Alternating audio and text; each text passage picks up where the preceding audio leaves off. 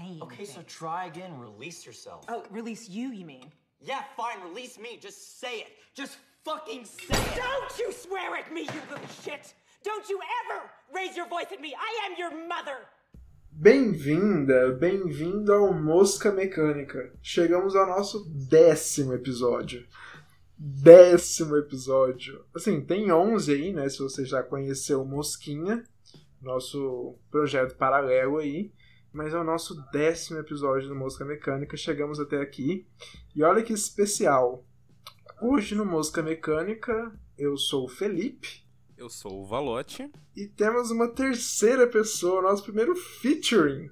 Olha, fazemos feat aqui agora no Música Mecânica. A Juliana. Se apresente, Juliana. Uhul! Sou a Juliana. Eu não sei o que falar sobre mim.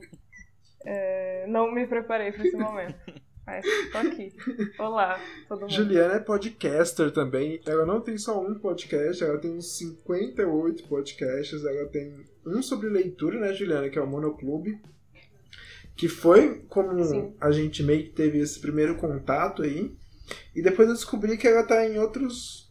Alguns. Os outros são de temas variados ou tem coisas específicas também? São temas variados, assim. Participando ativamente, eu tô em um, além do monoclube, que falando pelos cotovelos, chama. E aí a gente fala pelos cotovelos. E mas aí tem outros que eles não são tão bons assim, eu não vou eu espero que ninguém escute eu falando isso. Quando terminar a edição, vai estar. Hoje a gente tá aqui com a.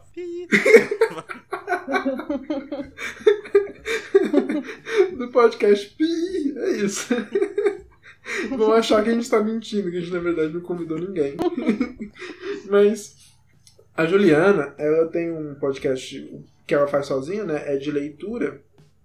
Aí foi. Depois que a gente soltou dois episódios ou foi três episódios que você mandou um e-mail pra gente? Foi quando a gente fez. Foi depois do primeiro episódio. Ah, foi logo depois do primeiro. Foi o primeiro. Sim. Então, olha que legal essa história, gente. A Juliana mandou um e-mail falando que escutou a gente através do, das redes sociais do. Foi do. Foi do Matheus, seu namorado, ou foi do Matheus aqui do podcast que você. Do Matheus, meu namorado, que tem isso também, né? É. Eles têm o mesmo nome. mas no dia que eu mandei o primeiro episódio do meu podcast pro Matheus, meu namorado, ele falou: Meu amigo Matheus, Valote, é, também tem um podcast e me mandou. E aí, tipo, foi exatamente no mesmo dia. Então, peraí. Isso eu não sabia. Os nossos podcasts, então, meio que começaram juntos? Tipo assim, na mesma época? Sim. Caramba, eu não sabia. Eu acho que, tipo, de vocês começaram dois dias depois. Começaram, nossa, que plural errado. O de vocês começou dois dias depois do meu, eu acho. Caramba! Porque eu lancei o meu numa quarta e vocês saem na sexta, sabe? Então acho que foi tipo. Assim. Nossa, eu não sabia. Eu, porque eu, quando fiquei sabendo, né, quem era a pessoa que mandou e-mail e que tinha um podcast também, eu acho que você tinha três episódios já, algo assim. Que tanto é que eu escutei o seu terceiro. Aí eu falei, nossa, deve que ela tá um tempo aí já. Deve Não, mas já tinha começado junto com a gente, que legal. Sim, Somos, somos, somos, somos, vamos falar, irmãos então, galera. Uhul! gêmeos de podcast. Sim, aí nesse e-mail que a Juliana, ela falou algumas coisas e entre elas ela falou que queria muito que a gente fizesse um episódio sobre Ari Aster. e olha só onde ela tá. Uhul, eu batalhei meu caminho até aqui. Porque não foi um, um e-mail assim sobre fazermos um podcast junto. Não, foi só ela falando sobre o que ela achou do nosso podcast. Aí depois ela, recebemos um convite para gravar algo com ela. Automaticamente convidamos ela para música mecânica e chegou a hora. Então vamos falar de Ari Aster, né, Juliana? Também, ó. Pra tu essa.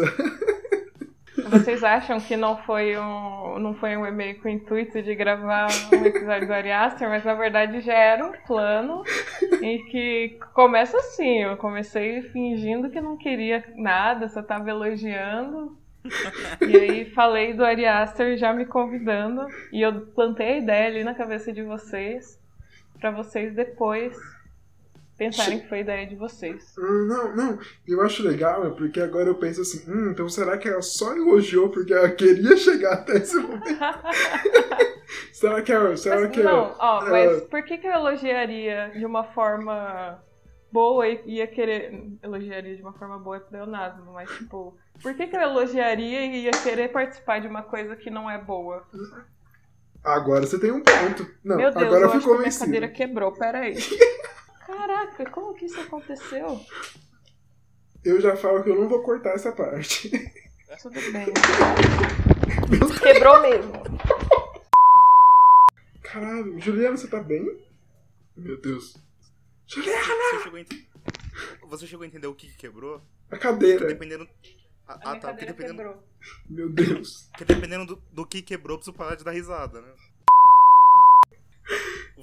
Vamos voltar pra, pro, pro convite Sim, barra Inception da ideia em nossas mentes. que caótico, meu Deus. Nossa, isso foi ótimo. Então, aí planejamos essa, essa parceria com a Juliana e vamos falar de Ari Aster. Se você não conhece Ari Aster, agora é a parte em que a gente percebe que não fez pesquisa. Quantos anos o homem tem? Ele deve ter uns 30 e poucos, né? Deixa eu olhar aqui. Tem, tem 34. 34. Ele é uma gracinha, inclusive, né? Não podia perder esse momento do episódio, sempre eu tenho que. Sério? É, sabe aquela pessoa. Ele é meio aquele estilo Michael Cera da vida. Parece muito Você- bobão. Você curte uns twink, né? Não, ele não é twink, não. Ele é. Tá? Nossa, ele, é, ele é raquítico, ele é de óculos. Não. Ah, não. Ele é. Ele é. Ele é. Como fala? Charmoso. Ah, ele, ele tem o charme dele. Tem, Tô tem. vendo fotos dele no momento. Ele Sim. Ok. E ele fala Claramente ele é um psicopata, mas ele tem o charme dele. super. Se você quer acabar com essa imagem de psicopata dele, vê, vê uma, uma mesa redonda que ele fez com os irmãos Safdie, eles falando sobre os curtas do, do Scorsese, os dois engolem ele. Mas vamos falar nossas histórias pessoais. Eu acho que todo mundo conheceu ele aqui com Hereditário, certo? Ele é muito feio. Desculpa, não Nossa, consigo, não acredito. o, o, o que, que vocês estão vendo. Ah, ele é branco de barba. Isso já Eu sou branco de barba. Isso nada. automaticamente faz ele entrar na lista das pessoas hipsters como bonito. Hello? Mom? Mom? I don't like this. Dad, I don't like this. What's happening? Please stop. What's going on? Mom! Please, you really freak me out. Please stop. What's Dad, happening? make it Why is stop, everyone please. scared? Why are you scaring them? Make it stop! Make it fucking stop! Make it stop! Stop! Now make it stop! Scared me! what the hell? What are Todo mundo conheceu aqui ele com Hereditário, não é? Alguém já conhecia ele antes de Hereditário? Não. Eu acho que nem o mundo conhecia ele direito antes de Hereditário, né? E o interessante é que Hereditário chegou com o pé na porta, não sei como, porque foi um filme. Eu lembro que foi um filme esperado muito tempo antes dele lançar, assim. Quando saiu o primeiro trailer dele, todo mundo ficou bem atento. Eu já fiquei bem atento. Aí passou por todo aquele. Não sei exatamente se ele passou por muito festival ou pelo circuito da crítica, assim, se ele fechou o circuito da crítica. Mas até ele sair no cinema foi uma expectativa gigantesca. Assim. Eu, infelizmente, não consegui ver no cinema, porque ele não foi pra Goiânia, você acredita? Ele, ele tava fazendo bastante barulho no- nos festivais independentes, sabe? Tem o Sundance, o South by Southwest. Mas ele não pegou nada grande, assim, nada de Toronto, Uhum. Nova York, nada grande. Você tem a bilheteria dele aí? Eu não sei se ele realmente foi um sucesso de. Porque eu, eu lembro que na época que ele saiu, ele fez um boom legal mesmo. Eu fiquei surpreendido, porque daí o cara surgiu do nada. E o, o, o filme ele fez oit- 80 milhões de dólares num orçamento de 10 milhões. É um, é um lucro absurdo. Mas se você parar pra pensar, quem que recebe 10 milhões de dólares pra fazer o primeiro filme? Não, e Tipo, que ele filme realmente de... já vendeu muito bem. E que filme de terror consegue 10 milhões também? Porque é um número muito bom em filme de terror. Assim, Sim. em média, né? Fica aí nessa casa mesmo. Eu achava que era bem menos. Tipo, eu achava que realmente que era bem menos. Que ia ser uns 5 milhões, assim. Realmente. Não que o filme pareça pobre, né? Não, não mesmo. Não mesmo. Metade foi pra Tony Collette, com certeza. E ela não é uma atriz tão famosa assim, né? Vamos. Ela. A gente adora ela, mas. E ela conseguiu uma, toda uma gama de fãs por causa de Hereditário também. A cena Sim. que vendeu ela pro mundo, assim. Então, tem gente que conheceu a Toni Collette por causa da cena do jantar.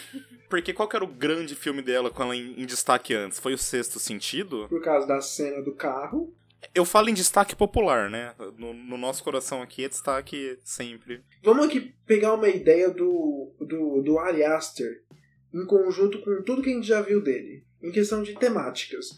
Dando pontapé aqui, eu acho que o que se destaca em Hereditário em Midsommar, que foi outro filme de sucesso que veio logo em seguida, do, do longa de estreia dele, é o luto. Os dois filmes têm momentos muito marcados com personagens perdendo entes queridos, né? E eu acho, assim, eu pessoalmente, as, nos dois filmes, as duas cenas que mais me chocam são as cenas em que as personagens descobrem sobre essa perda. E não tem como lembrar de Hereditário sem lembrar dela gritando no quarto. E a menina chorando no colo do namorado em Midsommar são cenas que marcam os filmes pra mim. Pra você também deve ser muito traumatizante, né, Juliana? Porque você já me contou que um filme é traumatizante pra você. Então, eu não acho tanto que a temática dele é o luto. Eu acho que a temática dele é muito mais a covardia do que o luto. O menino de hereditário, ele é Uhum. covarde, ele não consegue lidar com a perda da irmã dele exatamente porque ele é covarde demais pra enfrentar o fato de que ele tem culpa nisso. E Nossa, mas eu me identifico demais. O namorado da moça de hereditário, que eu não lembro o nome dos personagens. Hereditário não. Namorado da moça de Midsommar, que eu não Uhum. lembro o nome dos personagens por algum motivo, porque eles são só pessoas brancas que tomam ayahuasca. Mas. é, O tipo preferido de, de pessoa. Então, mas é, todo o arco deles é que ele não tem coragem o suficiente pra terminar com ela em momento algum. E aí, eles enfrentando isso e tal, ela não tem coragem de terminar o relacionamento dela com a irmã dela, antes da irmã dela se matar. Enfim, os personagens todos eles são covardes, então isso meio que interliga eles. Mas você fala no sentido de, de eles estarem errados nessa covardia. Eu- O, o namorado em Midsommar concorda. Mas o menino em hereditário mesmo, o, o legal dele ser covarde naquela cena específica, pelo menos pra mim, é que realmente não tem como ele subir as escadas, chegar no quarto da mãe dele e falar: Olha, mãe, fiz merda, a cabeça da minha irmã tá na estrada. Então, eu digo Eu- covarde eu sem faria- eu um juízo de valor. Eu não tô fazendo um, um juízo de valor, tipo, que eles estão... que o menino tava errado, sabe? Uhum. Eu acho que eu faria a mesma coisa. Eu não iria nem pra casa, na real, sabe? Eu acho que nem pra casa eu ia ter coragem. Eu acho que eu já fui tão corajoso demais. É, é, é, eu ia ficar parado ali esperando alguém aparecer do lado. Do lado da cabeça da Ca- irmã dele. o Felipe, você falou que tipo, o namorado tá errado em Midsommar. Tá todo mundo errado em Midsommar. Tá o namorado, tá ela, tá o, o, o Pele lá, o cara lá. Existem níveis diferentes de errado. Mas a- até a protagonista Dani, que é tipo é a coitadinha que sofre, ela faz muita merda naquele filme. Mas, Ela trata muito mal muita gente. mas eu falo no sentido de, de, de ele ser pintado como vilão, né? Porque o filme pinta ele como vilão, né? Olha, muita merda aqui é por sua culpa. né?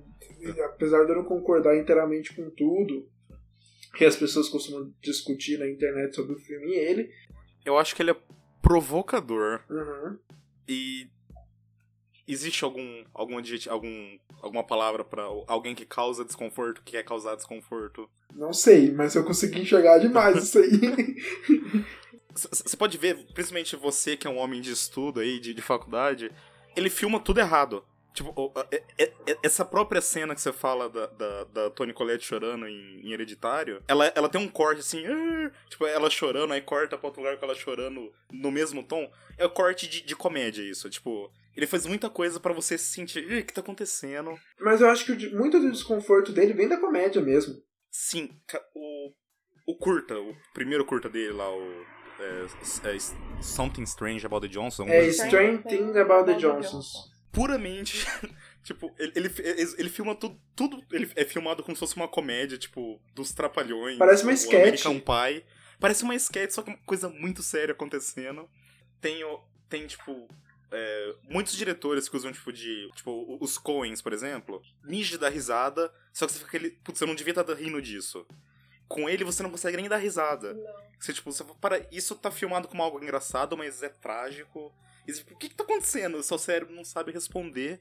E, tipo, e é isso que eu falo, ele quer causar desconforto, não só em viol cena violenta, com mídia, com narrativa mesmo. Ele causa um desconforto de todos os jeitos possíveis. A própria cena do. do não, a, não é a cena do jantar, mas a cena em que ela vai fazer o.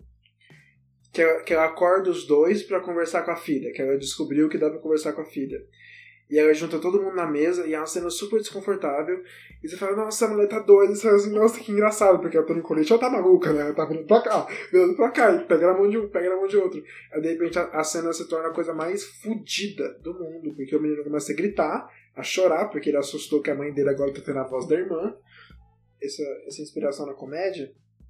Eu já imaginava, porque parece que o próximo longa dele vai ser uma comédia, né? Ele já disse. Parece que vai ser com o Joaquin Phoenix, até agora, né? Os boatos. Vai ser uma comédia. E as principais inspirações nele, eu vi uns vídeos, são de comédia. Ele, inclusive, considera o Iluminado uma comédia. Então, né, aí fica o que é comédia pro Ari Aster? Pra ele, tudo isso aqui podia ter sido uma grande comédia. Eu acho interessante em, em- em diretores que conseguem subverter alguns gêneros. Tipo assim, não que ele subverta o horror, mas ele subverte até a própria comédia nesse caso, né? Ele pega elementos dela para colocar em outro gênero. O quão interessante é isso? Nos dois filmes também, é, as pessoas comentam muito sobre isso, já tá rolando é, trabalhos acadêmicos sobre isso também.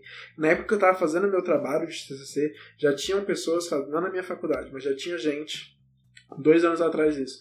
Já tinha gente fazendo trabalhos acadêmicos comparando os dois filmes. Parece que são filmes com muitos paralelos. Muitos paralelos. Mas. Peraí, os dois. Os dois dele. É, os dois dele. Os- Ah, tá. Os dois dele. Desculpa. Tem, tem paralelos visuais e também tem paralelos temáticos em paralelos de cenas. Por exemplo, tem todo um rolê de perder cabeça, as duas, os dois pontos violentos, do- os dois pontos altos de violência nos dois filmes são muito parecidos, né? Eu acho que em Hereditário é quando a. A gente não avisou, né? Mas tem spoilers Ah. nesse podcast. tem spoilers! Se você nunca assistiu Hereditário, Midsommar, a gente vai falar umas coisinhas aqui. Mas quando a menina perde a cabeça em Hereditário e quando os dois, o casal de idosos pula da, do penhasco em Midsommar, eu acho que são essas duas cenas, né, que as pessoas lembram como violência. Eu acho que é um. Ele, ele é um cara de, de uma linguagem já muito bem montada. Tipo, ele, ele tem só dois filmes. Ele talvez tenha a maldição do. do, do debut, né? Ele nunca É. vai conseguir superar o debut dele. Mas ele é um cara completamente conciso. Ele já tem a ideia dele, ele faz. Eu, eu concordo 100% do todos os paralelos. Inclu- Inclusive, imagem, é, composição de cena, né? Fala, um- o que você falou antes, ela, ela chorando no colo do, do namorado e o namorado apático, é igualzinho, hereditário, né? Aham. sem saber o que fazer. O, o, o, o- o rolê da, da violência, no caso, o que, eu, o que eu gosto, assim, não que seja, isso seja só dele, mas não parece muito que ele quer economizar a violência e por economizar ele choca ainda mais. Porque, por exemplo, a gente sabe que ela perdeu a cabeça, a gente sabe que o corpo dela tá lá, mas a gente ainda não viu a cabeça, a gente ainda não viu o corpo. O menino, o irmão dela, vai dar uma olhadinha ali no retrovisor da volta, não tem coragem. A gente fica, putz, será que foi isso mesmo que aconteceu? Então a gente vê, tipo, toda essa cena, ele volta pra casa, a gente vê a Tony Colette gritando, a gente vê tudo. Aí de repente a gente só tem um plano de três segundinhos da cabeça pra nunca mais. Só pra gravar. Pra, pra Fica ficar pra sempre. tentar, tentar buscar. Fica pra sempre. Hum, não tem como esquecer. É só, é só contar minha história pessoal com o filme, meu, meu, meu grande trauma. Porque eu tô falando que, ah, comédia, comédia, narrativa. Esse filme me traumatizou. Foi, foi a experiência mais opressora que eu já tive no cinema e nunca vai se repetir. Que, fala assim, é... A, a minha irmã, ela sempre foi minha parceira de, de cinema, né? Aí já, a gente viu os, os, os, filmes de herói, ah, o Tim Burton, lá, lá. E Aí aqui em casa a gente já, já tava vendo, tipo, Game of Thrones e coisa assim. Falei, ah, velho, vou levar ela pra ver o filme pauleiro também. Tá? É. e quando ela, quando ela tinha 15 anos, o, um dos cinemas aqui, o Boulevard, ele começou a. a tipo, não, filme pra maior de 16, não. É só quem tem. Quem tem 16. E. E às vezes. E às vezes, tipo, ah, é, quando a gente foi ver Bingo, por exemplo. Ah, não tem ninguém vendo, vai, de boa. Quando a gente foi ver Logan. E eu precisei assinar, tipo, mostrar RG, não, eu sou maior de idade. Eu... E, e eu, eu sempre, velho, não tem nada demais esses filmes, né? Sei lá, ah, mostra um peito e um, um sangue aí. Uhum. Aí quando, foi, quando chegou o hereditário, é, eles não deixaram. Eu falei, ah, velho, é um filme de terror 16, igual James Wan e tal. Aí eu fui pro outro, pro outro cinema da, da cidade, o, o Alameda, lá eles estão nem aí, você não precisa nem, nem pagar. Eu pago todas as vezes, porque eu respeito cinema, pelo amor de Deus. Mas se você quiser entrar na sala, você entra. Né? Sim. e eles, eles não ligam que ela tem menos de 16. Aí eu entrei com ela e falei, ah, eu entendi por que não deixaram uma mina de 15 anos ver esse filme. E até Ela hoje gostou? ela nunca mais dormiu. É opressor. É, assim, pa- parece que ele tá apertando o seu coração por duas horas. Parece que você não vai aguentar terminar de ver aquilo. Fica, ai meu Deus do céu. Juliana, você lembra da sua primeira vez? Sim, eu lembro. Eu assisti. É uma história curiosa. Então, assim, a partir desse momento, quando eu falar Matheus, vou estar referenciando meu namorado, pra deixar Isso, claro. galera. Matheus, meu namorado, é, viu esse filme num contexto X, sei lá como ele chegou nesse filme, e aí ele comentou que tinha visto um filme que tinha deixado ele muito mal. É, na época ele ainda não era meu namorado, era só meu amigo. E aí, ele. No dia seguinte, fui na casa dele ele falou assim: Vamos ver este filme? Vamos. E aí estava eu, o irmão dele, e. Enfim, várias pessoas, né? Tava todo mundo assim, mas esse filme é assustador e tal. E ele, ah, não sei, porque quem conhece o Matheus, que vai estar ouvindo esse episódio, beijos, Matheus. É, quem conhece o Matheus sabe que o clima que ele pode criar pra fazer os filmes. E aí, né, começamos a ver Hereditário, primeiros 40 minutos de boa, né, assim, só parecia um filme bem lento. E aí ela perde a cabeça. E aí nesse momento a gente simplesmente desligou a TV rapidamente, do nada, colocou Procurando Dory e desistiu do filme. E desistiu do filme viu Procurando Dory.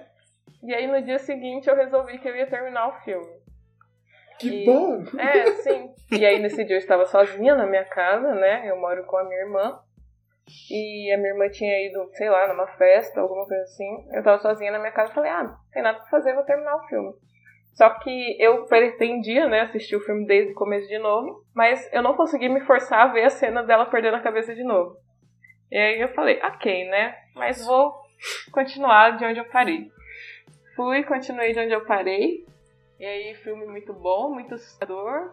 Só que aí depois disso eu tive um ataque de ansiedade por causa desse filme, porque eu não conseguia parar de pensar nesse filme e na cena final dele e na coroa de pele humana e tudo mais. E aí eu fiquei assim, é, esse filme é muito bom. E aí o que, que eu fiz né, foi reassistir ele várias vezes pra parar com isso e começar a, sei lá, me medicar também pra ansiedade. Tem esse processo. Mas foi essa experiência, Olha o que, basicamente que você fez. duas experiências traumáticas de ver o filme com o Matheus e também ver esse filme sozinha depois e ter que lidar com ele sozinha. Porque o Matheus também estava com medo. Quem, quem comentou aqui antes da conversa que foi o último filme de terror que ficou com medo? Foi você, né, Matheus? Não, o meu, o meu eu falei que foi Babadook. O meu Ah, é. foi o último filme que realmente fiquei com medo. Porque eu sinto que depois que eu vi Hereditário, nada no mundo mais me dá medo. A primeira vez que eu vi, que nem eu falei, ele, ele tava sendo muito esperado na internet desde o primeiro trailer. Então eu tava ficando muito, muito ansioso por ele. Porque fazia muito tempo que eu não vi um, um filme de terror assim. Depois da em 2016 com a bruxa ali. Eu queria ver um outro filme assim que me desse o mesmo impacto, né? Eu acho que vai ser ele, então eu fiquei esperando muito tempo. Não consegui ver no cinema e saiu no precioso Torrent. Eu tava na faculdade. Eu sabia que o Torrent é aqueles filmes que todo mundo sabe a data que vai sair, todo mundo fica esperando, sabe? Aí saí, eu tava na faculdade.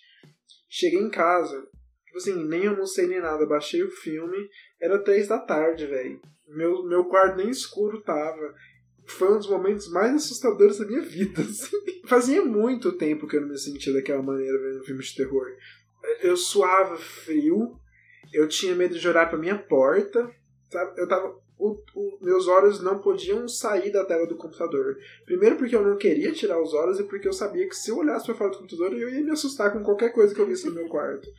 E, e, e- e, tipo, nem é um filme que, que, que, que, que investe muito no filme de fantasma, assim. Ele é um pouco de filme de fantasma, até que a menina perde a cabeça, né? A gente vai achar que acha que é um pouco sobre a senhora, porque ela começa a ver a mãe dela pela casa. Nossa, é um, é um sentimento de aperto mesmo. Assim, parece que eu tava numa caixa e essa caixa só ia fechando, fechando, fechando, fechando. Aí eu pensei, não tem como esse filme ter outro ponto catártico maior do que essa menina perdendo a cabeça. Então eu sei que o final não vai superar. Só que aí o final trouxe outros sentimentos também. Porque na minha experiência o final foi meio que um. Eu pude respirar. Porque o filme meio que vira um. Um acontecimento atrás do outro, ele é mais frenético do que todo o seu resto. Aí você chega no final e fala assim, putz, que lindo! Sabe, porque. Você é meio doido. né, Não, velho? mas aquela música, Matheus, para. Aquela música. E você vê o Paimon ali. É Paimon, né? O demônio, nem lembro mais. É, Paimon. É, Paimon, isso, né? é. Você fala assim, nossa, que. Parece que tá tudo bem agora, porque a cara. a porque a. A menina, né, tá meio que no corpo do irmão, aquele, aquele Bauê todo lá. Eu assim, nossa, agora parece que ela tá viva novamente, né? Então é isso. Eu, eu- Eu discordo bastante. Eu discordo, assim, quase objetivamente eu discordo disso. Teve dois, assim, grandes filmes né, nos últimos anos, assim, onde, onde o diabo vence. Uhum. Né, que foi A Bruxa e, e Hereditário. A grande diferença dos dois, eu acho que eu já falei isso- sobre isso com a Juliana, inclusive, não tenho certeza. A grande diferença dos dois é que A Bruxa é um final feliz. Né? Tipo, e- ele faz a inversão de valores, Uhum. na verdade, o cri- cristianismo que é o vilão, o diabo é a liberdade, blá blá. Isso não acontece em Hereditário. Ele mostra. tipo, tem até o menininho contando a história no, no começo lá. Ah, o que, que é mais trágico? Tipo, é mais trágico ele saber que vai, vai dar tudo errado no final ou não saber que dá tudo errado? Eu acho que é isso. Tipo, ele mostra, ah, esse lado tá certo, esse lado tá, tá errado, e o lado errado ganha, assim, sem cerimônia, sabe? Toda a temática, metáfora lá de dor passada de, de pai pra filho, blá, blá. Tipo, ele chega num, num negócio, ah, sabe essa metáfora que eu tava trabalhando e que você esperava receber uma catar, uma, uma catarse e tal? Não vai acontecer. Você você vai, tipo, ah, isso só vai terminar em merda e o diabo ou o trauma venceu e eu, é- eu acho cruel, cara. Acho Não, cruel demais é cruel demais, com certeza o mal vence, assim. Mas eu não deixo de achar muito bonito. A trilha é belíssima.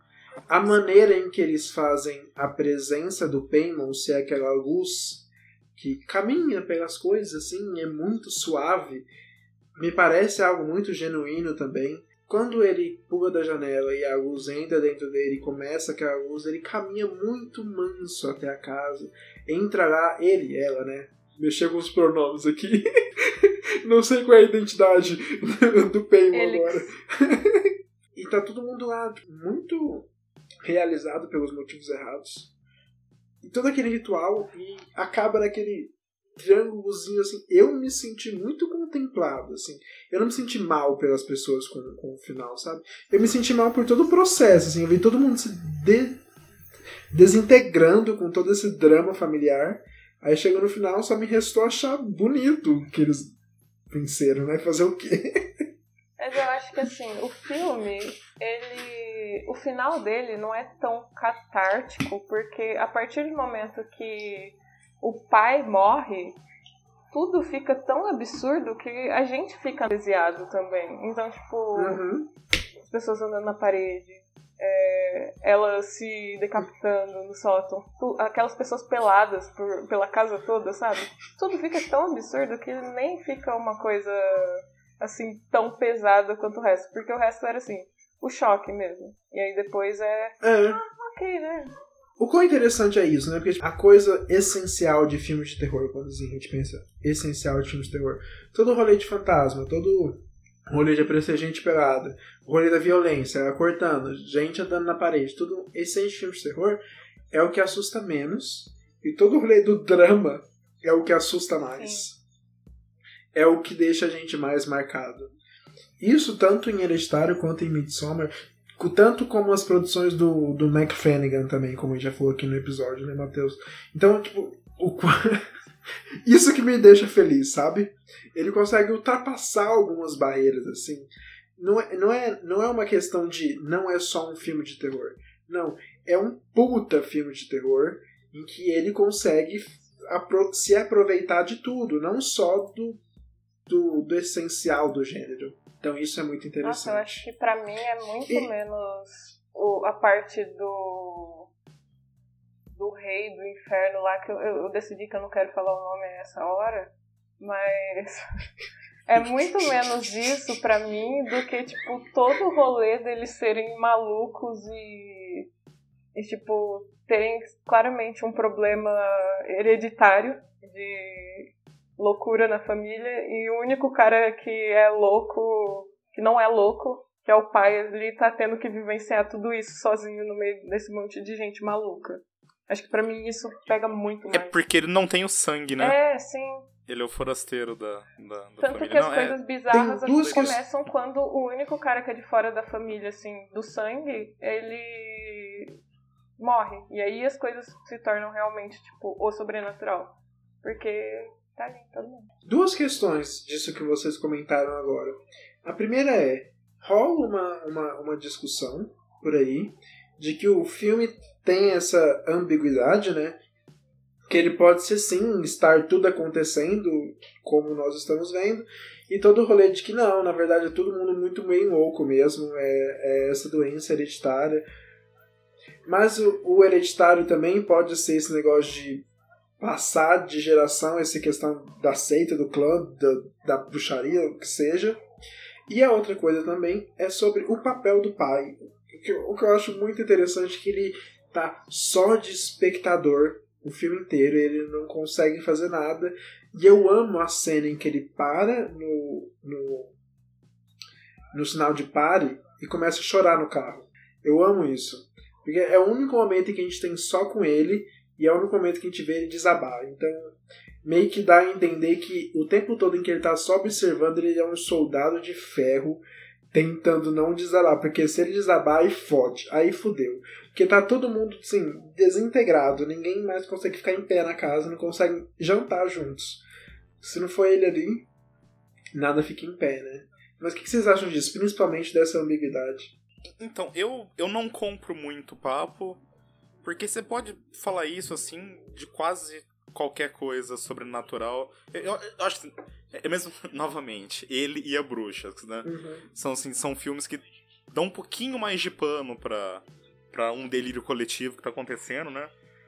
Mas eu, eu, eu não compro. Eu acho que ele fez as metáforas dele. Ele assistiu o Exorcista em looping 50 vezes. Ah, tá, é assim que faz, é assim que faz. E, e cara, eu acho tá ali as metáforas, mas tá ali os paralelos, mas eu não eu, eu não compro não esse Uhum. papo de não não tá acontecendo. Eu acho que pode ser muito bem as duas coisas, sabe?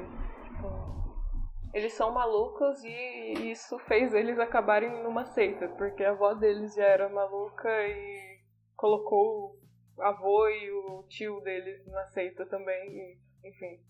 Então, acho que as duas coisas. Em todos esses casos que aparecem na internet de ambiguidade, é uma coisa ou outra, eu sempre venho com essa resposta também. É os dois, caralho. É isso. Eu tenho- É os dois. É bem melhor ser os dois do que uma Só coisa porque ou eu outra. sou louca, eu não posso fazer parte de um culto satânico. Isso é muito preconceito. É, pô. Exatamente. Qualquer arte, ela, ela, ela tem duas partes, né? A parte de quem fez e de quem viu. O que você achou é o que tá certo. Não... Exatamente. Pegando um pouco também desse, desse- de- de- do, do rolê hereditário, uma, uma cena que me veio na cabeça agora também, que eu gosto bastante, é porque no começo do filme a gente começa a gente tá um pouco conturbado sobre qual é exatamente a relação dela com a mãe que faleceu, como é essa família, o que aconteceu no passado, até que a gente chega num, num ponto que eu acho que é a cena de maior exposição, até o momento em que se descobre né, o que está acontecendo na família, que é aquela em que ela tá na reunião e ela conta a história. E o que eu acho interessante é que, tipo assim, ela não tem nenhum rodeio em contar, né? Ela tá na reunião, assim, ela chega pela primeira vez, falam se ela quer falar, ela recua um pouco, mas depois ela conta. Aí ela fala, não, a minha mãe meio que nunca me quis e ficava dando mamar pro meu irmão e depois ele se enforcou e disse que ela queria colocar uma pessoa dentro dele. Aí você fica assim. Quê? Vai com calma. Como assim? Que bosta de família é essa? Aí depois vai pra aquela cena em que ela tá fazendo a. A maquete em que ela tá amamentando a. Eu não sei se ela tá amamen- amamen- amamentando a filha ou o filho na maquete. E a mãe dela tá na porta e depois vai e amamenta também a criança, né? Eu acho isso surreal, velho.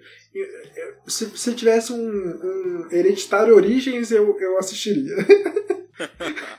Me bota, eu quero um filme dessa veia dando mamar pros bebês. Eu quero um filme desse. É muito, é muito perturbador, assim. A Toni Collette, ela, ela, ela serve demais. Vamos falar sobre isso. A injustiça dessa mulher não ter ganhado o Oscar. Não é nem ser indicada, é não ter ganhado mesmo. Falando sério. Porque ela entrega demais. É demais, assim. O, o nível de desconforto que ela coloca em tudo. Toda vez que alguém. que aquela mulher que depois a gente descobre que era uma bruxa o tempo inteiro chega pra conversar com ela, o desconforto que ela, que ela transparece em tudo, no jeito que ela fala, no jeito que ela recua, no jeito que ela movimenta o corpo dela, que ela só não quer pensar na filha morta. E aquela mulher fica no pé dela, lembrando ela de que a filha dela morreu, né? O, o elenco inteiro tá perfeito. Perfeito. E a Toni Collette tá perfeita com um personagem mais difícil que os outros. Aham. É, nossa, é, é, a, é a atuação dos últimos anos, da, da última década, quase tranquilamente, Aham. cara. Mostra, né? Mostra. O bom dela também é que ela costuma falar em entrevistas que é, tipo assim, não foi grande coisa, sabe? Falando assim, nossa, qual é o processo de hereditário? Como foi que ela fala, não, gente, é só um personagem. Cara, ela, ela é completamente contrária ao método, né? A- A pessoa que vira o personagem. E, e, tem uma entrevista dela, acho que você sabe, como fala, tem uma entrevista dela falando. a- aquela cena que o, o Net Wolf, o, o menino, né? Ele começa a bater a cabeça na, na, na- mesa e começa a sangrar. Ele queria fazer aquilo de verdade. Aham. Ela quase bateu nele. Você tá louco? Você vai quebrar seu nariz? Ele tem maquiagem pra isso aí. O que, que você vai tá. Por que, que você quer deixar isso mais real? Só. Inclusive, nessa entrevista, eu acho que ela chega a falar, ou foi em outra, que ele era bem insuportável em set mesmo, porque ele queria ficar no personagem, ele queria ficar todo naquele clima triste. E ela, não, velho, fica de boa. Se você for ator Tony- mesmo, o talento é no sangue, é igual eu, entendeu? É no sangue mesmo. né? Tony Collette e Jacob Tremblay, os dois maiores antimétodos. Perfeitos, caramba, muito bom. Tudo bem, é o método dele, faz o que você quiser, mas entrega um bom trabalho.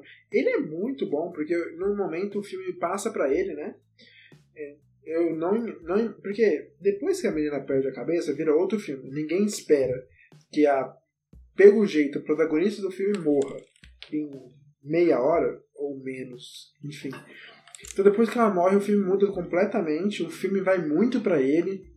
Ele vira um personagem muito central e carrega demais. Carrega demais. A cena do carro é muito por conta dele também. A, a direção pesa muito ali, lógico, toda a dinâmica de cena ali é muito boa, mas ele entrega muito. Vamos, vamos falar mal um pouquinho aqui? Ih, eu não que tenho nada pra falar. Eu, eu tenho, Ah, porque esse filme chegou. Não, quase não existe filme perfeito, né? Tem tipo Mad Max Estrada da, da, da Fúria E- e, filmes que e quase são perfeitos. Hereditário, Né? aham, certo. E cara, eu fico muito volto com a- aquela cena do. Quando a gente descobre que a véia é, era, era do, do culto da avó. Que ela completamente fora de tom do filme. Parece que a gente tá vendo um. Sei lá, uma. um- uma coisa do, do universo Invocação do Mal. Qual a cena específica? Qu- qu- Quando ela chega no sótão e descobre os almos de fogo. Ah, E é, é uma exposição muito fora de tom, muito mal colocada. Assim, fala mal no sentido de. Existe uma cena que não deixa esse filme ser perfeito. É tipo. eu, eu concordo com você. Eu não acho que é fora de tom, mas eu acho que abaixa um pouquinho o nível, assim. Você fala, putz, tava tudo tão, tão bem, assim. Não Diferente. é, não tão assim de Tava cara um na superfície, né? e chegou uma. Eu já vi isso antes. né? Exato. É tipo, Aí quando você chega naquele momento e fala assim, ah tá, então mais uma vez é sobre um culto que tá querendo trazer alguém pro mundo, alguém não, não, um demônio pro mundo. Tá, já vi isso algumas vezes, também não precisava de tanta exposição. Mas assim, mais uma vez, se que você... filme lixo, ele tem uma cena ruim. É, exatamente. Se você pisca o olho e esquece que isso aconteceu, Você- continua É perfeito. perfeito aí. Mas eu acho que essa cena é necessária. É, isso precisava acontecer. Eu acho que dava pra ser feito melhor, no caso. Que precisava acontecer essa, essa É informação. porque assim, a gente né? não pega os sinais do que ele vai deixando ao longo do filme, desse culto, até a gente ter essa cena. Tipo, eu não peguei o sinal daquele. Daquele cartãozinho sendo colocado na porta, assim, falando da reunião, especificamente pra eles. Não tinha pegado até eu assistir de novo Uhum. e já saber de tudo, sabe? Então eu acho que é necessária. Mas eu acho que aquela cena que ela vai visitar lá a Joan, né? A mulher louca de The Handmaid's É, Tale. isso, aham. É, Aquela cena que mostra já a imagem lá no meio já era o suficiente também pra fazer a- o apartamento dela Com cheio de certeza. vela, com a foto no meio. Tudo já tava, tipo, muito explícito. Mas eles deixaram essa cena pra depois. Então. Assim, se ela só encontrasse uma fotinha, né, da mulher com a mãe, assim, só, só encontra uma foto. Ela abre o livro e literalmente tá marcado com marca-texto. Damon só entra num corpo masculino. Seguinte graça, assim, nossa, obrigado pela aula. tá marcado com marca-texto, assim, não, não tem como ser mais Mas eu acho que isso. também essa cena é um pouco pra gente entender que a mãe dela hospedou ele antes do antes dos filhos dela. Porque não deu Aham, certo no também. marido dela, nem no irmão dela. Então eu acho que meio que é um pouquinho pra Uhum. isso, que eles não iam conseguir colocar no filme. Tá vendo, Matheus? Por isso que o final é bonito. Essa velha tá há anos tentando a fazer vida isso. velho. inteira dela. Depois de morta que ela foi conseguir. De uma maneira narrativa, o objetivo foi alcançado. I told you that I want to go to that festival in Sweden. No, you said it would be cool to go. Yeah, and then I got the opportunity. I just wish you would have told me, that's all. I was gonna ask you if you wanted to come with me. You ruined the surprise.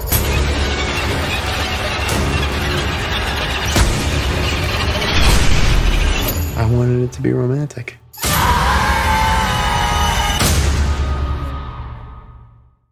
Mas aqui em Midsommar é que depois de eventos traumáticos, uma menina, acho que o nome dela é Dani, né? Interpretada pela Florence Pugh. Danny. É Dani? É Dani, né? Danny. Acho que é. é. É Danny. Depois de eventos traumáticos, ela vai para uma viagem com o namorado dela e alguns amigos dele pra Suécia, né? Pra Suécia. É. E lá, como a Juliana disse, eles começam a tomar ayahuasca e as coisas da merda. É isso aí. Nossa, eu tô brincando aqui com a ayahuasca, mas eu quero deixar um, um aviso aqui.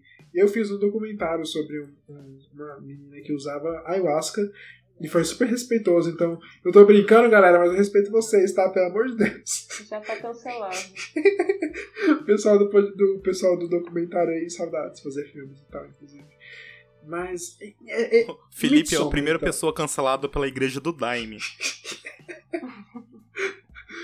Mas vamos lá, vamos pegar assim, comparando com, com Hereditário mesmo. Porque Hereditário fez um barulho muito grande. Muito grande, assim, a gente nem chegou a falar muito disso, mas fez um sucesso comercial, foi muito bem, como a gente viu. De crítica foi incrível. Fez um barulho gigante na internet, assim, tem.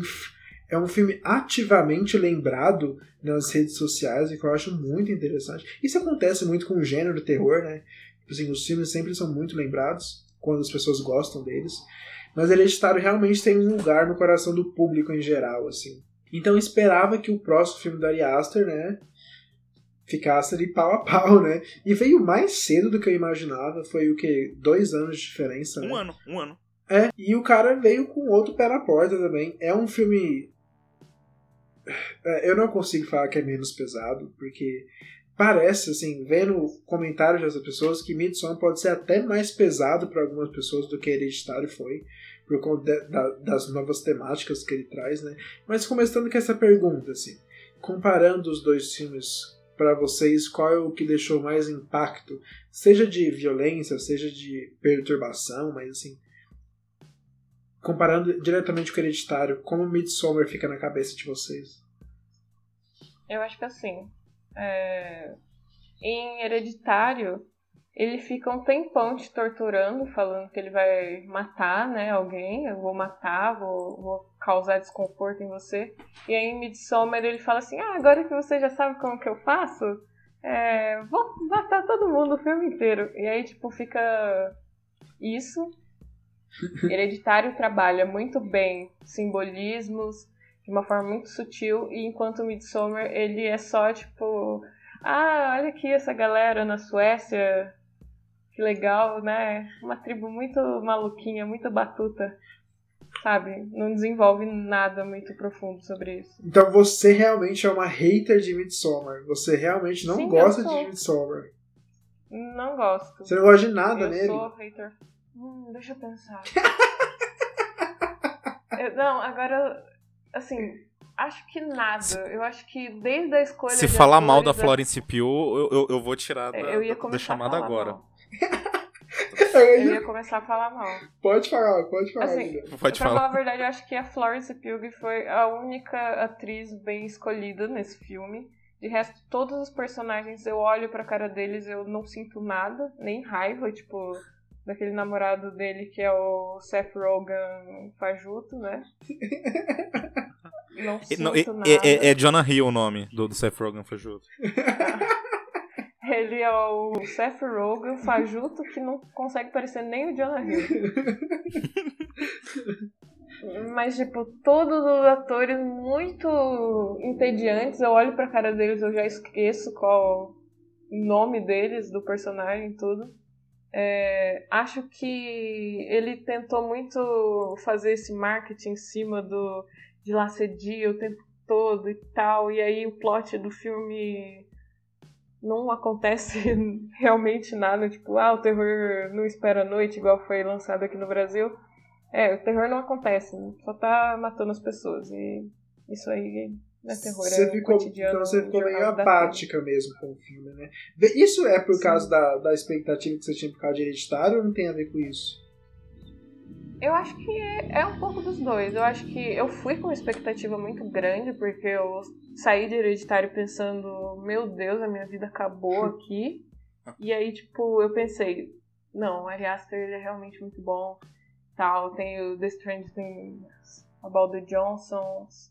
E aí, nossa, eu nunca vou falar esse nome certo. Mas, Nem eu.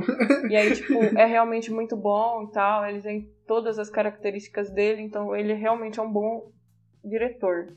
Vou ver Midsommar. Fui ver Midsommar. Que filme chato. Se... Assim, não é que é um filme ruim, assim, de uma forma geral. Eu tô criticando aqui porque eu estou no meu personagem de hater. Mas, é...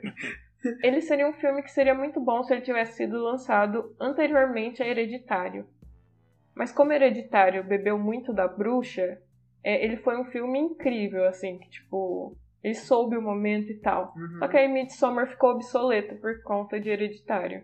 E aí, tipo, Eu também tava com uma expectativa muito grande em Midsommar. E, e nem era muito por causa do Ari Aster, é porque eu tava de olho na Florence Pugh, assim.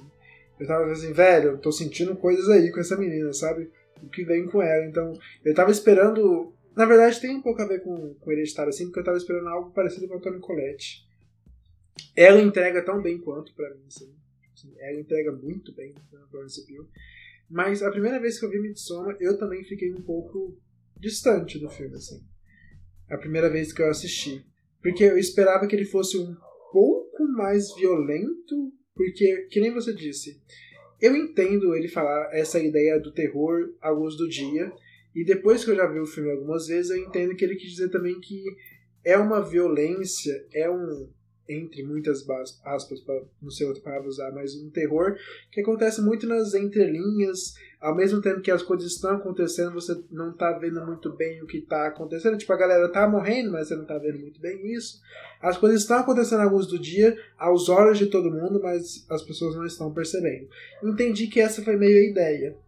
Mas a primeira vez que eu, que eu vi, eu achei, eu queria ver um terrorzão à luz do dia, sabe? Eu queria ver um- uma galera numa seita, assim, à luz do sol, sangues e mortes, e não sei por que eu esperava isso. No meu caso, foi por conta de expectativas. Por isso que a primeira vez que eu vi, eu fiquei um pouco distante. Mas dois dias depois de assistir o filme de novo. Aí vendo o filme de novo com a cabeça muito mais, assim, longe de expectativas, eu falei, é, o cara acertou de novo, assim. eu me apaixonei no filme da segunda vez. E você, Matheus, como é que foi? O filme, ele me, ele me pegou de primeira, assim. Já me apaixonei de primeira também.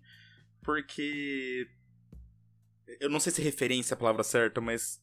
Tudo que em Hereditário ele faz com Exorcista. a- Eu perdi muita palavra. É, intertextualidade, acho que é a palavra, né? De pegar um negócio, trazer daqui pra cá. Ah, o Exorcista pra nova ge- geração. Ele largou foda-se e fez isso com o Homem de, o Homem de Palha, que ninguém assistiu o Homem de Palha. E é um daqueles filmes, um daqueles filmes que eu adoro. A hora que eu vi o que ele tá- que tava acontecendo, eu falei, ah, ele tá fazendo Homem de Palha, ok. Aquele filme, ele me ganhou. Na hora. E eu adoro filme lento, filme que você acha que não tá acontecendo nada e depois, nossa, aconteceu muita coisa. Tá? É um filme que constantemente ele vai, ele vai crescendo em mim. Cada vez que eu penso nele, Uhum. eu, eu, come- eu começo a gostar mais e mais e mais. Meu caso E- também. é, dizer, se eu tivesse uma reclamação grande pro filme, seria que ele é muito previsível. Assim, Uhum. passou, quin- passou 15 minutos, você sabe como ele vai se desenvolver como ele vai, e como ele vai terminar. Tipo, se eu tivesse uma reclamação, né, ele, você sabe como que, que vai acontecer. Mas, velho, no geral, não é hereditário, porque Vai ser difícil ter Tirando um a- novo hereditário com ele, né? tirando a bruxa, nenhum filme de terror dos últimos 30 anos é hereditário. É. Dos últimos, dos últimos 24. Quando que saiu? Não, filme? você com seus negócios de ano aí vai, vai se fuder com esses negócios de ano. Mas pegando o, que- o que você diz de imprevisibilidade, de previsibilidade no caso, é uma coisa que a Juliana diz sobre símbolos. No Hereditário tem todo o rolê dos símbolos estarem acontecendo durante todo o filme e no final tem a culminação, como a gente começou aquela cena expositória, e a gente entendeu o que está acontecendo. Eu acho que ele quis brincar com isso porque em Midsommar o filme literalmente começa com todo o filme. A gente vê exatamente tudo que vai acontecer, que é aquela imagem que abre Midsommar. Então a gente sabe o que vai acontecer no filme inteiro. E o filme inteiro fica te falando, tipo, tem uma cena no filme que vai passando assim nos desenhos, aí você vê a menina pegando um pelo colocando no suco, aí depois você vê o urso. Então, assim, se você prestar atenção na primeira vez, você já sabe literalmente o que vai acontecer, em detalhes no filme. Então ele é previsível sim, bastante. Ah, e, e uma, uma coisa que, que a gente tava falando assim, ele, ele filma as coisas como se fossem comédia Uhum. pra, pra causar um desconforto. Aqui tem comédia no, no, no meio do filme. Assim, o, o, que eu, o, o que eu vou discordar da, da excelentíssima Ju- Juliana, os, atores são bem escolhidos. Cara, o, o, o Will Poulter, ou o cara que fez Narnia lá, Aham. Não existe ator melhor pra mijar na árvore sagrada que ele, sabe? Tá, eu acho que ele é bem escolhido. Uhum. Eu acho que principalmente pra aquela cena que eles estão fugindo no carro, no sonho da Dani, eu acho que principalmente essa cena, assim, eles escolheram ele. Aquela foi a cena de teste dele. Porque aquela cena não seria nada sem ele. Uhum. Então, tirando ele e a Florence Pugh, ótimo cast. Sim, os dois. De resto, vão se fuder. parte da, da, da, da comédia também. A, a cena, pós ela colocar o pelo fubiano pra ele assim, você vê que tem aquela mesa, aquela mesa de, de jantar, não, de, de almoço, né? É de- Aham. Não, é de jantar, é, é- é- é- fica, fica claro o dia inteiro. né? Mas aquela cena lá que tá 100 pessoas sentadas na mesa, todos os copos estão amarelos E o copo na frente dele tá meio avermelhado. E outra, outra reclamação já, assim, eu não quero que esse bloco seja só de reclamação. Eu sinto a duração dele e eu queria não sentir. A versão do diretor é ainda maior. De acréscimo mesmo, ela tem uma cena mais, assim, que acontece à noite, inclusive, né? Que é uma DR que eles têm, o casal. Mas eu sinto o tempo. Eu acho que é um filme longo, eu acho que ele poderia ter uns 15 minutos a menos. Fácil, fácil. Eu acho que até que eu gostaria mais dele se ele tivesse 15 minutos a menos. Não sei em que momento poderia ter menos ali, mas eu acho ele longo, sim. É.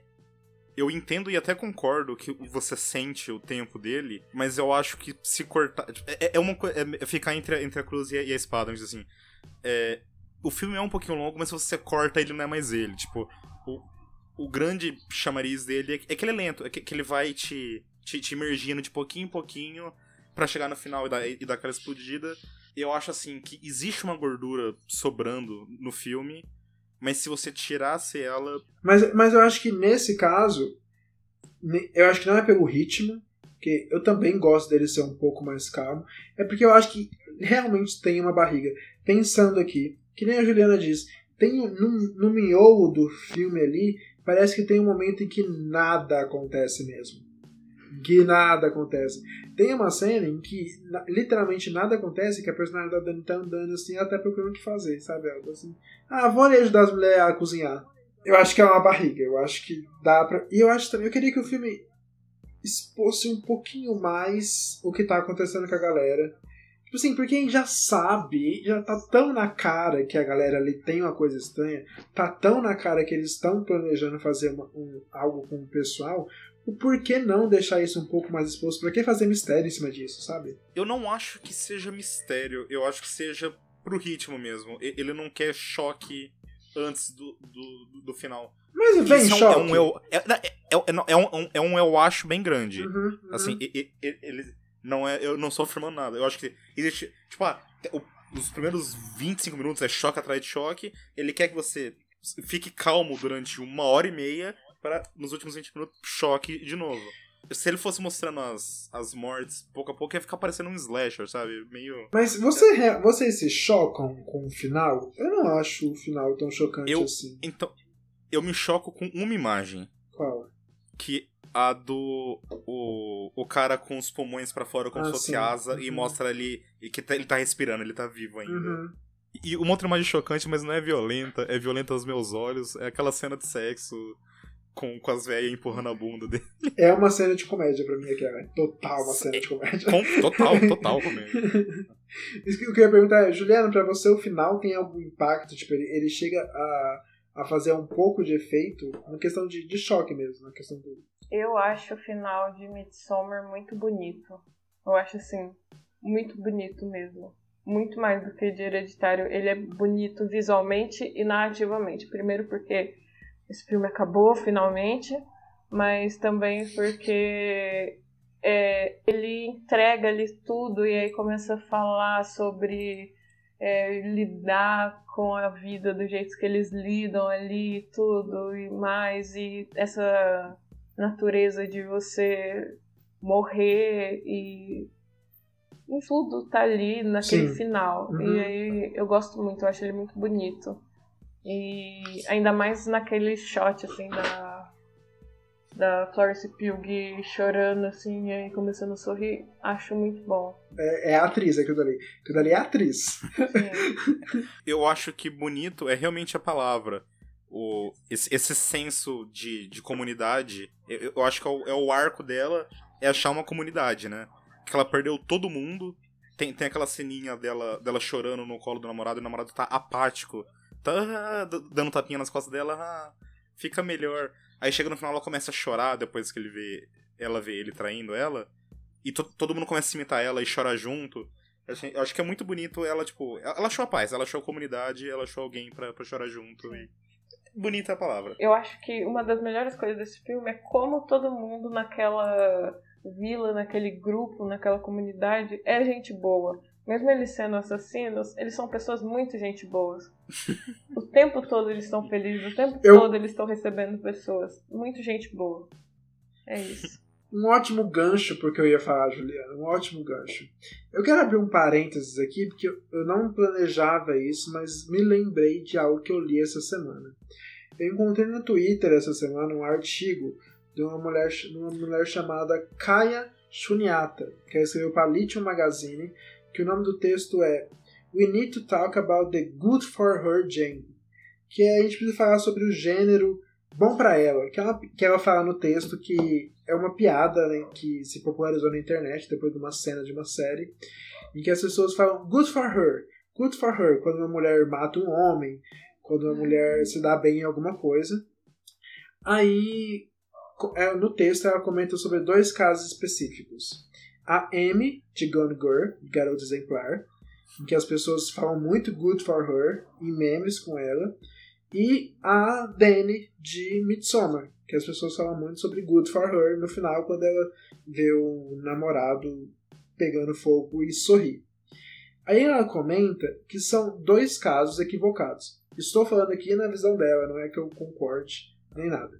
Mas na visão da, da pessoa que escreveu o texto, eu acho que é meio equivocado usar a expressão good for her para os dois casos.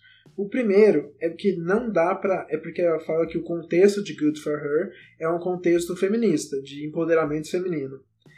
Aí ela comenta que no caso de, de da Amy, de Garota Exemplar, não tem como muito bem você empoderar ela, porque é uma psicopata assassina que tá prendendo um homem dentro de casa. Mas o sentido de Good for Her é porque a gente meio que torce para uma das melhores vilãs que o cinema já teve, sabe? O David Fincher construiu uma puta vilã, entendeu? É muito boa. Mas não, não faz muito sentido enfiar o empoderamento nesse caso. Aí a comenta da Dani em Midsommar é que, apesar de todo mundo ali parecer muito legal, e que comunidade que sente com você, se você tá chorando, a gente vai chorar com você. Se você vai morrer, a gente vai fazer isso com você num, num, numa energia positiva. Mas no final das contas, ela tá saindo para outra jaula. Ela tá saindo de uma jaula, tipo assim, presa num relacionamento que as pessoas gostam de discutir que é abusivo, e vai para outro relacionamento abusivo que as pessoas se aproveitam do momento de fraqueza dela, entram na cabeça dela usando entorpecente, principalmente porque a gente brincou de tomar ayahuasca, né? Mas coloca o entorpecente, ela não tá é, dentro de si, mata todas as pessoas, mata o namorado dela, não que isso importe muito, mas mata, mata uma galera, toma ela para eles e ela vai ficar pro resto da vida com a matriarca daquele, daquela sociedade, mas depois de uma lavagem cerebral. Então ela comenta que é meio errado usar empoderamento feminino aqui nesse caso também. Eu tô falando isso no sentido desse final, que as pessoas, que nem a gente estava começando aqui, as pessoas gostam de falar que é muito bonito, é legal ver um tipo de redenção nela. Mas depois disso, vocês realmente acreditam que é uma redenção? Porque antes eu ficava meio. meio. É, não é confuso, mas meio em dúvida desse negócio de redenção depois que eu li a última página do roteiro. Viralizou um tempo a última página do roteiro e o Ari Aster escreve nas últimas linhas que quando ela tá olhando o negócio pegando fogo lá, várias emoções passam no rosto dela, de felicidade, alegria, agonia, várias coisas, como se ela não estivesse dentro de si, como se ela não fosse ela. E isso me deixou com essa, com essa dúvida, assim, sabe? É realmente uma redenção? Porque ela não parece a Dani, sabe? O que, que vocês acham disso? Eu vou voltar para duas coisas que eu, que eu comentei que eu acho que complementa isso. A, a primeira, né, que eu, que eu acabei de falar, é o, não é a redenção, é o alívio, é a comunidade. Ela não, tem, ela não tinha mais ninguém e agora ela tem alguém. Uhum. Né? E a primeira que eu falei lá no começo do, do, do, episódio é que tá todo mundo errado nesse filme, inclusive a Dani. Ela tem muita atitude torta. Quais? Ela não é, ela... Eu fiquei curioso agora, daquela hora eu fiquei curioso também, mas quais, quais atitudes erradas ela tem? Antes de falarem que eu sou machista, Ah. lembrem que o Felipe acabou de falar que o David Fincher criou uma vila ótima quando foi a Gillian Flynn. Ele tá tirando a visibilidade Ah. da Gillian Flynn e falando que foi o Fincher. Desculpa. Cara, ela é. é- Ai, cacete. Ela é emocionalmente manipulativa com, com a família dela. Ela. Hum, dif- difícil falar isso. É, é difícil. O- Eu tô contigo nessa, é difícil, é difícil mesmo. Mas assim, é, em relação ao namorado dele, ao namorado dela, ela por ser babaca, ele por ser babaca, é uma coisa mais fácil a gente passar por cima, falar, ah, ela tá errada, ele tá mais, mas com a família dela, aquela troca de e-mails e tal, é um, é um negócio meio Você acha abusivo mesmo? Porque ela tava desesperada, velho. não não é abusivo, é manipulador, acho que seria uma palavra melhor, N- não não não seria abusivo. Eu, eu, Ah, eu é- pego pelo contexto de que tem muito passado ali. Assim, Tem, tem, tem. muita coisa dela com a família, com a irmã, com os pais que a gente não sabe. Então eu acho que as coisas se justificam por isso. E eu não Isso é vejo. mundo, Nem né? nesse sentido eu vejo como manipulador. Nossa, eu não consigo ver de forma alguma aquela troca de e-mails com manipulador. Eu não consigo. E Justo. nenhuma das atitudes dela, tipo, emocionalmente manipulador, nenhuma. Tema meu hoje é não achar a palavra. Já é a terceira ou quarta vez. Ma- manipulador ainda não é a palavra que eu quero chegar. Beleza, É, é- é alguma coisa, alguma coisa perto de chantagem. Já já eu chego à palavra que eu beleza. quero. Eu, eu, eu acho que eu consegui entender o que você, o que você quis falar, apesar de não concordar. Mas o- talvez atitudes dela que eu não sigo muito bem no filme ainda são justificáveis. Por exemplo, eu na situação dela e olhando pela perspectiva de personagem dela, eu não viajaria pra Suécia, por exemplo. Parece que ela tá se fazendo muito de cega que o relacionamento tá uma merda. Tá se fazendo muito de cega que as pessoas não querem que ela vá. E ela ainda vai pra essa viagem, mas tipo assim, como não ir, sabe? Ela tá sozinha no mundo. Ela não consegue ficar sozinha, provavelmente. Então, É, é isso. Ela. Ela. é- Era mais ou menos isso. Tipo assim. Ela, ela, ela sabe que o namorado não quer mais ficar com ela e que só tá com ela por causa da tragédia e ela não faz nada sobre isso. Ela, ela vai marinando isso, ela vai, ela vai deixando acontecer. Mas também não Ela- tem como ela- ela fazer alguma coisa também, né? É isso que eu tô falando. É justificável pra mim, porque, tipo assim, ela tá ferrada. É é o único suporte que ela tem, assim, Sem vivo. dúvida. É ele. E também tem toda a É. questão de que, tipo, ele é muito manipulador com ela. Então ela vai lá e fala assim, não, Uhum. ele tem problema Sim. e tal. E aí, tipo, ele, não, a gente tá de boa, não tem problema e tal. Ela sabe que as pessoas não querem ela por perto, mas ela continua porque ela não tem outro grupo. Assim que ela arruma outro grupo, ela queima, ela queima esse grupo dela. Literalmente queima. Então, assim, ela, ela tá numa situação horrível. Uma situação horrível nem, nem descreve. Ela perdeu tudo em volta dela. Mas digo assim, ah, não preciso mais de vocês agora, entendeu? É uma, é uma sensação. É, um- é desde o começo, ela carrega isso. Tipo, é, é foda se você falar pra. é- é, tipo, ah, ela sabe que ela é um fardo e continua. Tipo, é foda você falar alguém pra perder a família toda. Mas eu tô falando assim, eu, eu não acho ela a, a imagem da pureza total. Eu, eu- eu- o meu problema com o final, assim, é porque eu realmente não sinto que é uma redenção. Porque eu não vejo ela querendo aquilo. Porque, assim, até o momento em que ela vê o namorado transando com a menina, ela não tem. Ela não teve um. Um, um insight de quero terminar com ele. Não tem um momento no filme que ela para assim e fala assim: Nossa, isso já tá no limite. Ela só vai vendo ele fazendo muito merda ele não se importando pra nada, nem com ela, vai juntando isso. Aí quando ela vê ele trai- é, traindo ela, ela chora, depois queimam ele. Ela tem a decisão, né, de, de, de que ele vai queimar ou não, mas não parece ela. Ela, isso- mais uma vez, ela tá drogada, fez lavagem cerebral. Eu não vejo a personagem Dani tendo a redenção. Parece que só carregaram ela isso. Falaram assim: olha, Tá vendo? É isso que você precisa até chegar até aqui. A gente vai te ajudar. Olha, estamos queimando seu namorado, é isso que você precisa. Estamos tirando essas pessoas da sua vida, é isso que você precisa. Mas ativamente, ações dela, eu não vejo acontecendo. Então por isso que eu não levo como uma redenção pessoal de personagem. Apesar de que eu achar que o arco dela fecha muito bem, sim. Assim, não é negativo que não venha dela as ações da, da suposta redenção. Eu acho que isso é um bom atalho narrativo, inclusive, assim. De que ela tá saindo de uma merda pra outra merda que só no começo tá só floreada. Assim como foi o relacionamento dela, entendeu? Então eu não acho que seja um filme que acabe positivo, não. Nem um pouco. Mas, mas você acha que eventualmente vai deixar de ser floreada essa merda? Porque todo mundo parece estar muito feliz ali.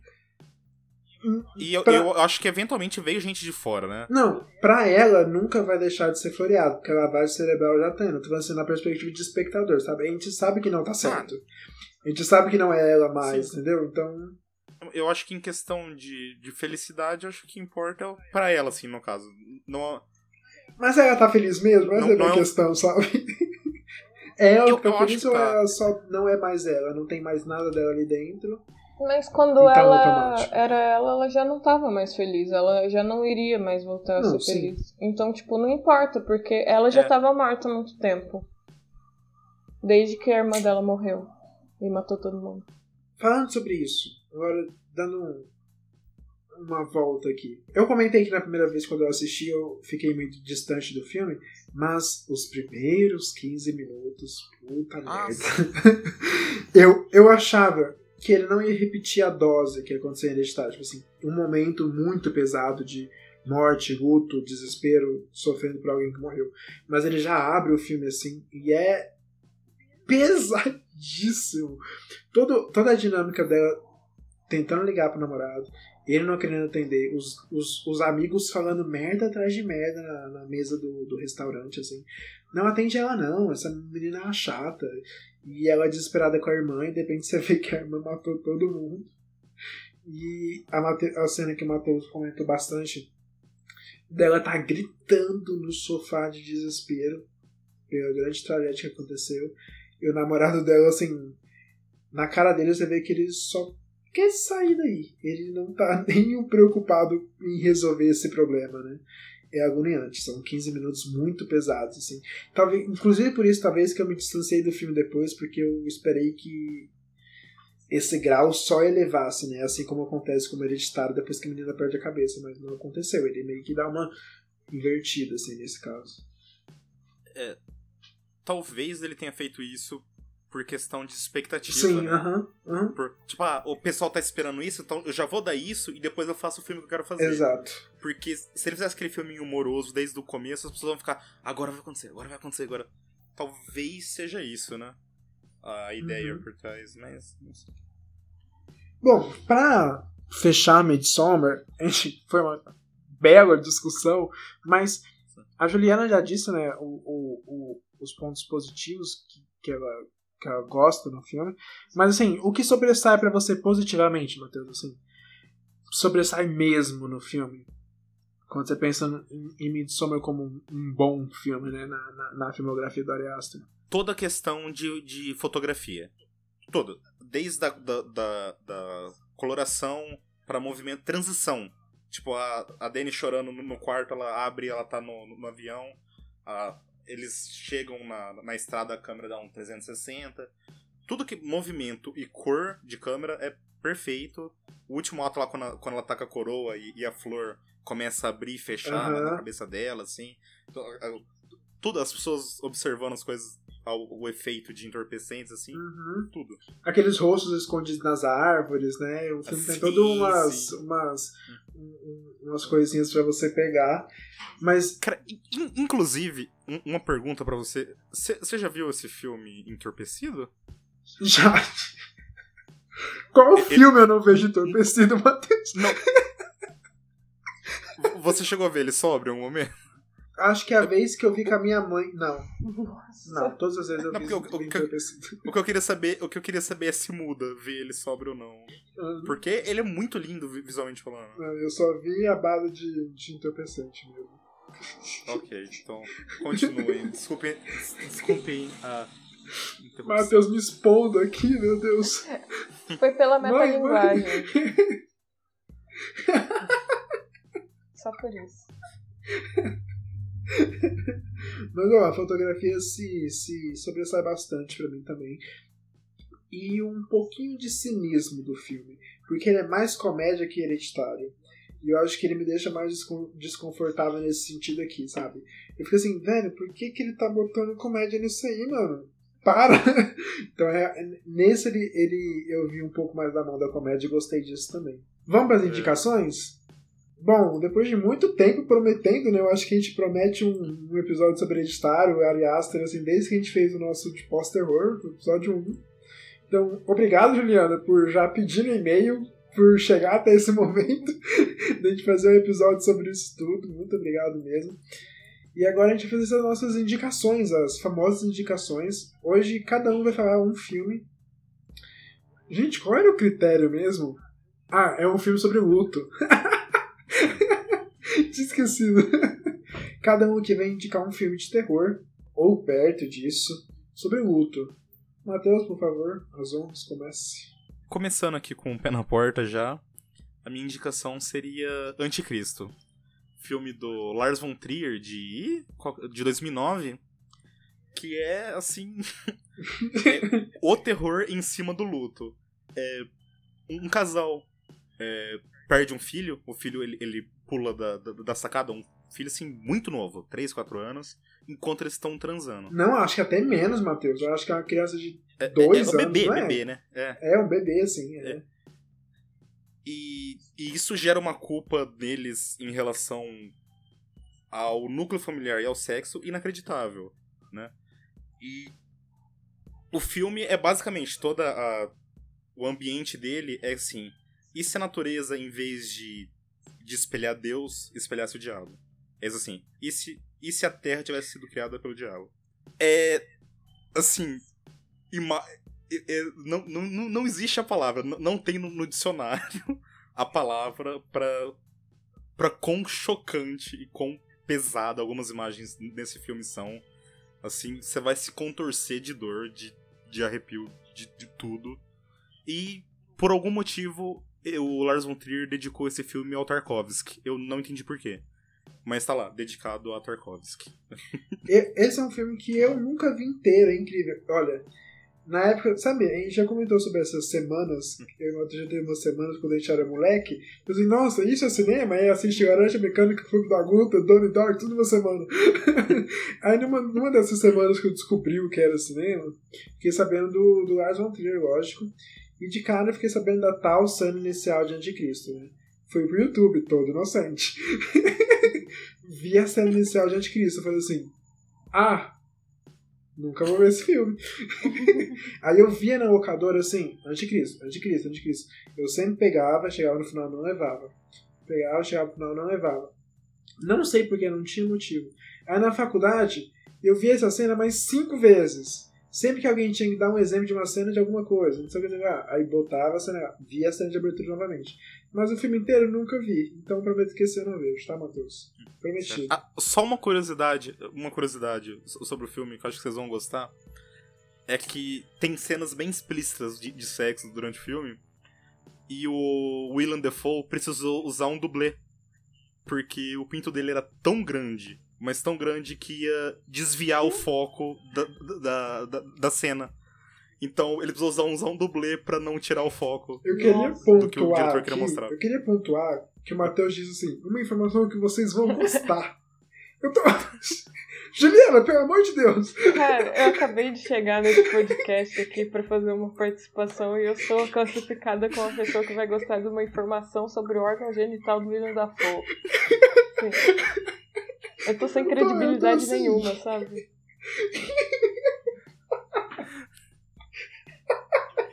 Eu quis dizer vocês, os ouvintes.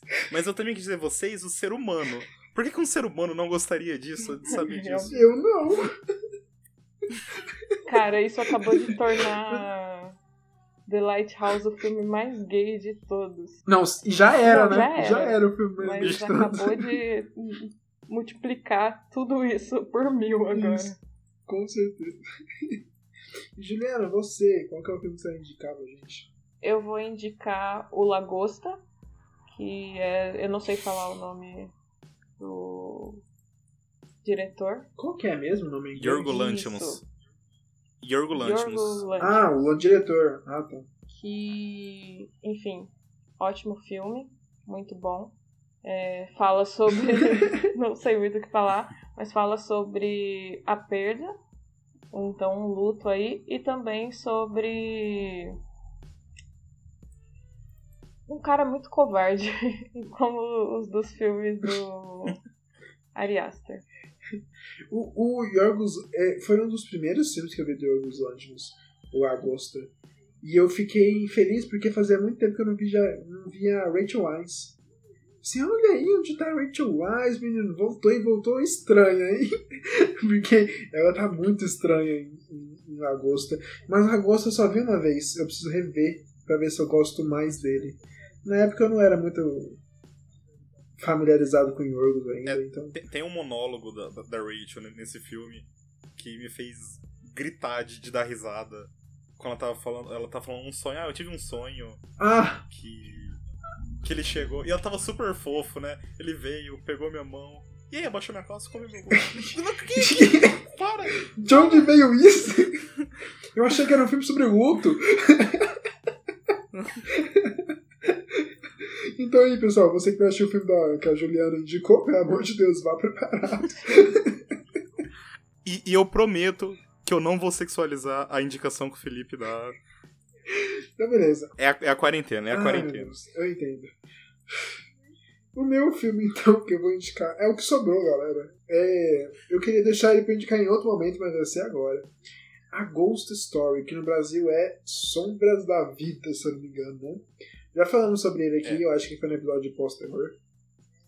É, a Ghost Story é um filme de 2017. Ele é protagonizado pela Rooney Mara e outro cara. Um cara aí.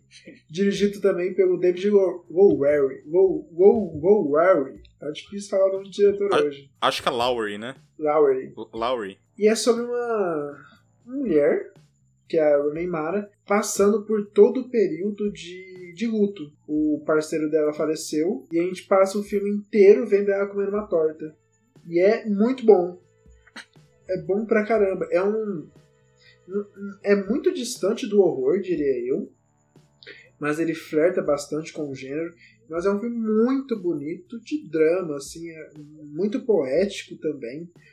O final dele explode minha cabeça até hoje. Eu não esperava aquele final. Eu não esperava mesmo. Não é nem o final, é que você não espera que o filme é sobre isso. Pelo menos eu não esperava, né? Eu achei que o Ghost Story era na superfície mesmo, assim, só sobre o luto, mas ele vai, assim, bem a fundo na questão do luto, assim, em, questão de o que é exatamente falecer, né? O que é exatamente morrer. Então, assim, é um filme muito bonito. Assistam, porque vale muito a pena ver a Rooney Mara comer uma torta. Isso fez muito sucesso na época e eu fiquei com medo de ser uma coisa desnecessária mesmo, mas é uma puta de uma cena. E é um bom filme também. É linda a cena. Não se importem com o outro cara lá. Eu não sei Ah. se todo mundo sabe disso, mas as irmãs Mara, a família delas, tem uma tem alguma coligação com um time de beisebol, futebol americano, não entendo. E aí elas têm no contrato delas uma liberação que para toda vez que esse time jogar, elas têm que estar liberadas do set de gravação. Então, tipo, não importa que filme que elas estão fazendo, não importa a série, é, elas estão liberadas. Todo contrato delas tem isso. Meu Deus, isso é sério. sério? Genial. Eu no meu contrato, todo dia que estiver passando Masterchef, eu tenho que estar em casa. pra encerrar aqui o nosso Tá, episódio mas, mas- 10, mas, então... mas cadê a curiosidade sexual? É Alguém, alguém tem que trazer. Oh, Meu Deus, não vai deixar terminar o episódio mesmo, né, cara? Então, encerrando o episódio 10, chegamos aí mesmo. Queria agradecer mais uma vez, Juliana. Muito, muito, muito obrigado por ser a nossa primeira participação aqui no Mosca Mecânica. Foi muito bom mesmo ter sua presença aqui. Volte sempre, Eu viu? que agradeço. Tá muito bem-vinda. Bem Pra conceituado. trazer aqui. mais desgraçamento mental. Ainda tô parado Não, naquele negócio vem mais uma vez. Desculpa. Que eu me senti muito atacada. Calma, Juliana. A próxima vez a gente promete que não vai ter piada do William Dafoe. Eu prometo, assim, eu vou controlar o Matheus, mas cuidado com a sua cadeira, viu? Próxima vez também, pelo amor de Deus. Não, divulga aí as suas redes sociais, o seu podcast. Então, eu sou. Fala o nome dele direitinho aí, Então, pessoal todo procurar. mundo, ó, pega o caderninho pra anotar. Arroba a Juliana Luiza A com A extra no final no Instagram. Ou arroba a Qualquer Juliana dúvida tá na descrição. no Twitter. Sem o A extra. E aí o podcast é Monoclube Podcast em todos os agregadores possíveis. Tá lá. Pode ir ouvir maneiro. Escutem, porque o- os episódios sobre Hobbit e Laranja Mecânica são muito bons. Escutem os, o, o Monoclube, galera. Legal, você foi uma, E uma das. Uma Felipe pessoa. afirmou que todos os outros episódios são ruins. Não tinha parado pra pensar por esse lado. Queria falar duas coisas aqui pro, pro público. Mandem feedbacks do Mosquinha, tá vindo o próximo Mosquinha logo depois desse episódio. Então falem pra gente o que vocês acharam, se tem alguma coisa pra falar. Nossas redes sociais também, continua a mesma. Como que é as nossas redes sociais mesmo? Ah, Mosca Mecânica, arroba Mosca Mecânica no Instagram e no Twitter. e Mosca Mecânica Podcast, arroba gmail.com no e-mail. Tudo aqui embaixo, junto com as minhas redes sociais, redes sociais do Matheus e as coisas da Juliana também. Mais uma vez, escutem o Monoclube. E... Se quiserem. Ah, eu falei que era duas coisas, mas é só uma só. Não, se quiserem não, escutem sim. Tem as Ai. listas no, no, no Letterboxd, né? Também, não? Isso, tem as listas do Letterboxd. E também esse aqui episódio é um presente. Assim, voltamos ao horror mais uma vez. Aí quem tá com saudade de falar de horror e chegou escutando até aqui. Então é isso? Terminamos? Parece que sim. Terminou. Tem mais alguma piada com o Paulo e o da pra fazer? Cara, aquilo não foi uma piada, foi uma ofensa. Não vai dar tempo pra pensar, não vai dar tempo pra pensar. Tchau, tchau, tchau. Encerra, encerra, encerra. Tchau, galera. O Matheus nunca fala tchau, eu acho isso uma falta de educação. Ele não Posso quer falar tchau pros a outros, não. gravação? É porque eu não quero que acabe. Então fala tchau, Matheus. Não, mas eu não quero que A menina acabe. quer se eu não até parar a tchau. gravação Não já. Ah, tchau.